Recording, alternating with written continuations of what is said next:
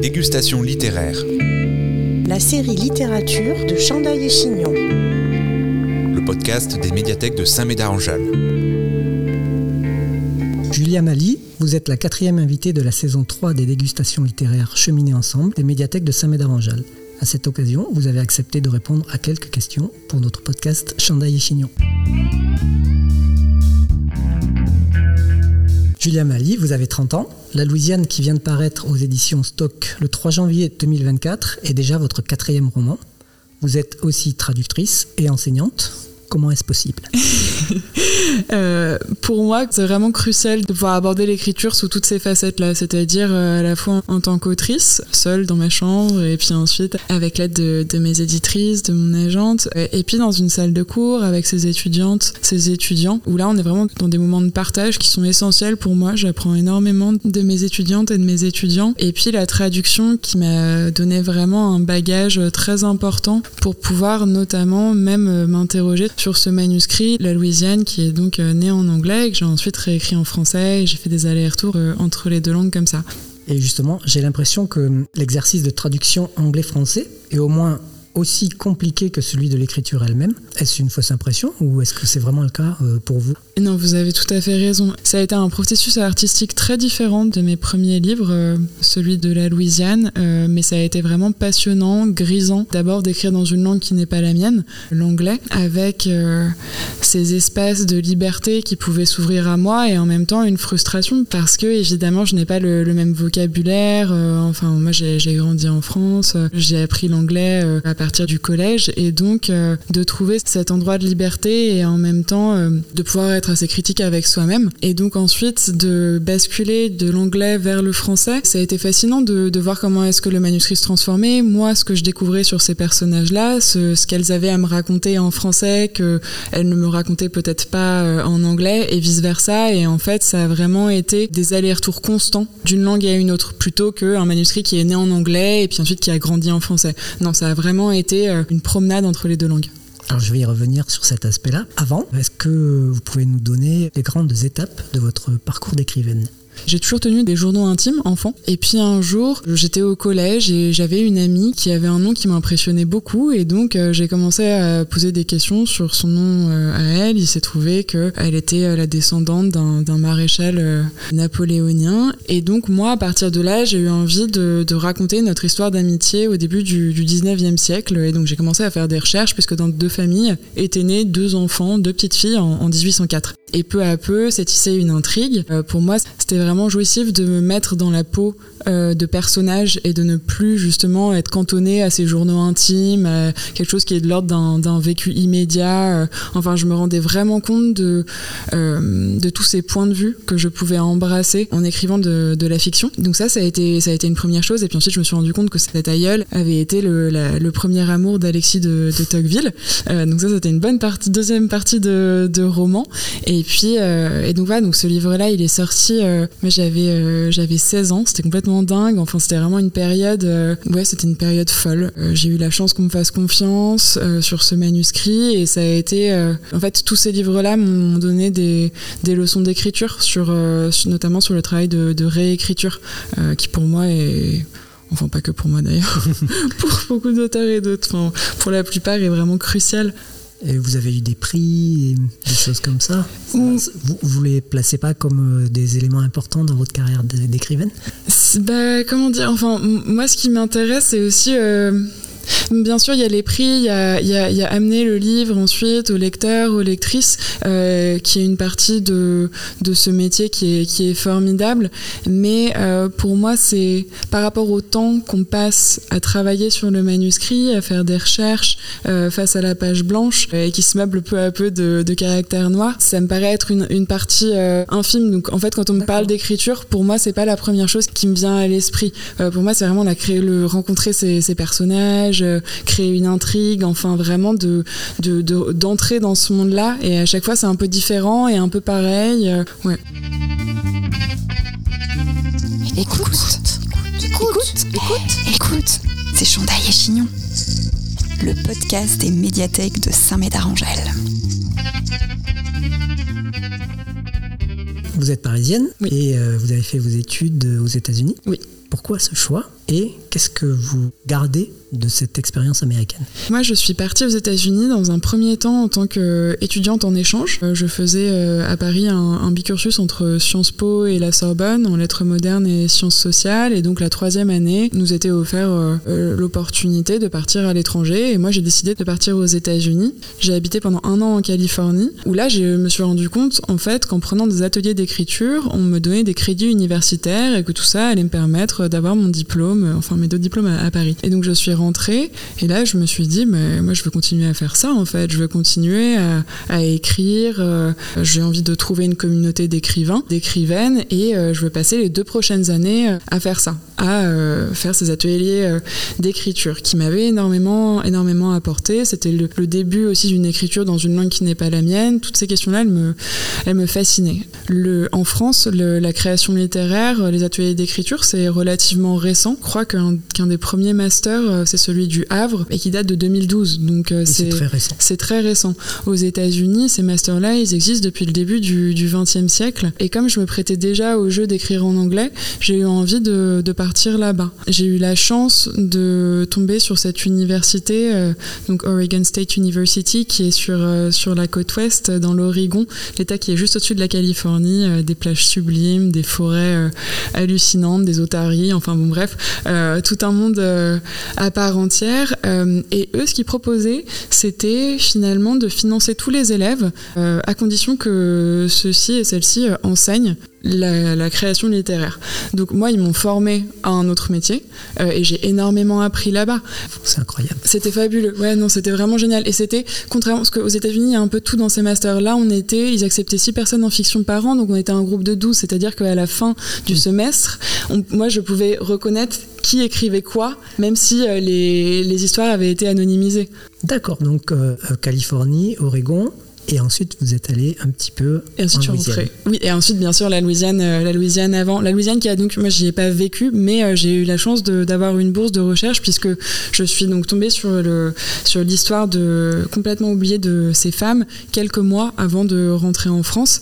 Et là, je me suis dit bon, il faut absolument que j'aille voir toutes ces archives avant de rentrer en France et de m'attaquer aux archives de l'autre côté de l'Atlantique. Et si on sort du domaine littéraire, qu'est-ce que vous avez vraiment aimé aux États-Unis? L'immensité, l'horizon paraît paraît plus lointain presque. Enfin vraiment, euh, je me souviens d'être à, à, Big Sur et sur, ces, sur cette côte sublime en Californie et, d'être tellement haut, d'avoir l'impression de voir que la Terre est ronde. Enfin c'est hallucinant comme euh, cette impression-là de, des grands espaces vraiment que j'ai eu, euh, euh, qu'en tout cas j'ai peut-être moins retrouvé en, Europe. Mais peut-être que je suis pas allée au bon endroit. Hein. Alors je reviens à votre livre. Il sort le mois prochain, je crois le 5 mars donc 2024 aux États-Unis. Oui. Sous le titre Pelican Girls. Ouais. J'imagine que c'est vous qui l'avez écrit, enfin vous me l'avez dit tout à l'heure en mmh. anglais. Vous l'avez aussi écrit en français. Est-ce que l'un est la traduction de l'autre ou alors est-ce que ce sont la même histoire mais deux livres que vous avez écrits euh, indépendamment?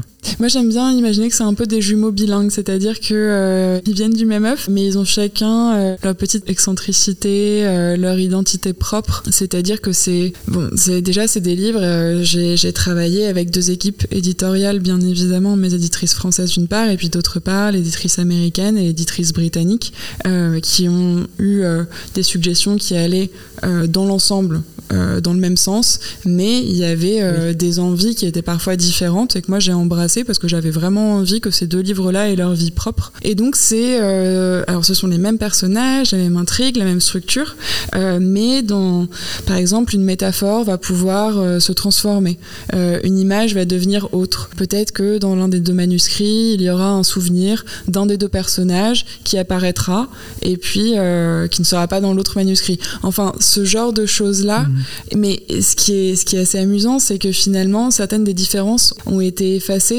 parce que je suis passée en permanence d'un manuscrit à un autre. Donc parfois, je faisais une découverte en anglais et au lieu de laisser le manuscrit français tel quel, j'allais un peu corriger et revoir l'histoire dans le français aussi. Donc ça a été vraiment plein d'étapes de travail euh, assez différentes. Et d'où peut-être aussi le choix de ces titres très différents oui, oui, tout à fait. Pelican Girls, pourquoi Alors, Pelican Girls, alors ça c'était mon tout tout premier titre. Euh, en général, les tout premiers titres ne restent jamais. Donc j'étais agréablement surprise que celui-ci ait résisté pendant 8 ans. Pelican Girls, et ça parle. Euh, il y a toute la question de l'audience, bien sûr. Pour un public américain, la Louisiane est connue sous le nom de Pelican State. Et donc c'est une référence directe à, l'état de la Louisiane, mais c'est aussi le nom du premier bateau qui, ah euh, en 1715, 4, si je ne me trompe, euh, à emmener des femmes françaises en Louisiane. Et moi, ça m'intéressait vraiment d'ancrer l'histoire euh, de ces femmes qui ont voyagé à bord de la baleine dans une veine un peu plus large euh, qui euh, célèbre aussi les femmes qui sont parties à bord d'autres bateaux et qui m'ont été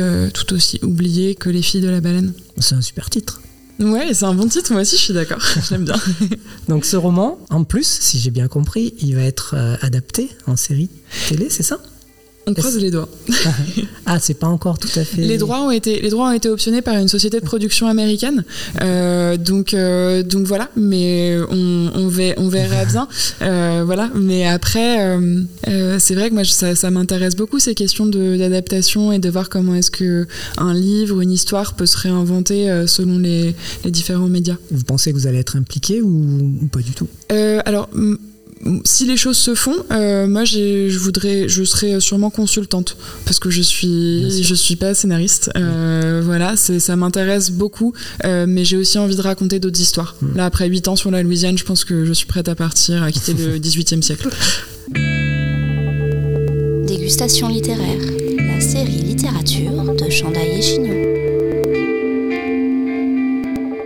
Dans ce texte, vos descriptions sont extrêmement précises. Comment vous avez travaillé pour réussir à plonger le lecteur à ce point dans euh, l'itinéraire de ces trois femmes entre la Salpêtrière en France et la Nouvelle-Orléans aux États-Unis Hum, Ça a été un travail de longue haleine où je me suis aussi beaucoup intéressée à comment est-ce qu'on fait des, des recherches pour un texte de fiction. Parce que souvent, dans les sources que je, que je trouvais, il y avait certains détails qui manquaient cruellement. Des détails qui ont vraiment euh, trait à la vie de tous les jours. Euh, Donc, d'une part, je suis, donc, je suis allée en Louisiane euh, et là, j'ai cherché un peu ces, ces détails-là qui transcendent le temps. Euh, la moiteur de l'air, euh, enfin la météo, la végétation, la la flore, toutes ces choses-là, pour essayer ensuite d'imaginer, de plonger le lecteur dans ce monde. J'ai énormément lu, j'ai vraiment bouquiné des mémoires de, colons français installés sur les rives du Mississippi, mais ces recherches m'ont amené à des... Enfin, vraiment dans des lieux euh, complètement. euh, enfin, moi, auquel je ne m'attendais pas du tout. Je, je suis allée visiter le, le Bélem, euh, un trois-mâts euh, français assez célèbre. Et là, j'ai pu me rendre compte de qu'est-ce que ça fait, en fait, que de se tenir sur un trois-mâts pour pouvoir récolter justement ces informations-là. Ben, Vous avez bien réussi. Tant mieux. Il semble que la Louisiane soit le livre sensation de ce début d'année 2024. Comment vous ressentez le bourdonnement médiatique très positif qu'il y a autour de ce livre en ce moment? Euh, c'est fabuleux, c'est génial. Euh, non, c'est un, moment, euh, c'est un moment magnifique. Je, profite de, chaque seconde et j'ai hâte de me remettre à écrire aussi. Je veux défendre la Louisiane et moi me ménager des, endroits d'écriture parce que c'est ça ce qui est vraiment vraiment important, c'est quel est le quel est le prochain livre en fait. Et est-ce que vous allez aller le défendre aux États-Unis, ce livre? Oui, oui, oui, je pars en tournée pendant un mois euh, en mars où je vais pouvoir aller euh, à New York, euh, mais aussi au Canada, à Montréal et enfin bien sûr euh, en Louisiane. Incroyable. Alors, trois mots pour le décrire, ce livre? Vraiment pour décrire ce livre. Immersif, choral, dans le sens d'un roman choral, c'est possible de dire ça? Absolument. Ce sont vos mots, vous dites ce que vous Ok. voulez. Sensoriel? Je crois qu'en fait, plutôt que sensoriel, je mettrais sensuel presque plus. Et en anglais, ça donnerait quoi? Euh, en anglais, euh, waouh, le- parce que le terme choral en français, en anglais, il n'existe pas. Non, mais est-ce que ce seraient les mêmes mots, justement Non, je pense pas. Je pense pas. Ce serait bah, sensual. Je pense que je le garderai. Collective? Dans le sens que c'est vraiment une aventure, euh, l'aventure d'un groupe de femmes avant tout. Et j'allais dire, euh, j'allais dire féminine. Mais donc voilà, Non, mais c'est très bien. c'est différent, ouais. On est dans une bibliothèque. Y a-t-il dans votre parcours personnel ou d'écrivaine un souvenir particulier lié aux bibliothèques? Absolument. Euh, alors, moi déjà, un de mes, un de mes, une de mes premières euh, vraiment joies de lectrice, c'était dans l'ABCD de mon école, euh, de mon école primaire, euh, où j'y ai passé mais des heures et des heures. Maintenant, ce sont les bureaux de la Cité Audacieuse, qui est un, un centre du rayonnement pour le droit des femmes, euh, et j'y suis retournée pour donner des ateliers d'écriture dans cette même mezzanine, et c'était pour moi un moment d'émotion très très forte de, de retourner à l'endroit où j'avais appris à lire, à écrire et ensuite de pouvoir partager ces, ces moments-là. Pour terminer, alors là, on n'est plus du tout. euh, enfin, c'est vous qui décidez, on n'est pas spécialement dans le domaine littéraire. Mm. Trois choses que vous aimez, trois choses que vous n'aimez pas. Trois choses que j'aime. Voyager, vous vous en doutez. Oui. Euh, que ce soit dans, dans un bon bouquin ou, euh, ou, ou en prenant le train. Faire du vélo dans Paris quand il fait beau. Nager. J'aime énormément nager. Et vous, les choses que j'aime pas Si vous voulez, c'est pas obligatoire. Hmm, Les brocolis. Même pas. euh, J'aime les brocolis. Euh, L'hypocrisie. Eh ben, on va finir là-dessus. Merci beaucoup. Merci. Merci à vous. Semez vos envies et cultivez votre curiosité en attendant le prochain podcast des médiathèques de Saint-Médard-en-Jalles. Abonne-toi. Dégustation littéraire. La série littérature de Chandail et Chignon. Des médiathèques de Saint-Médard-en-Jalles.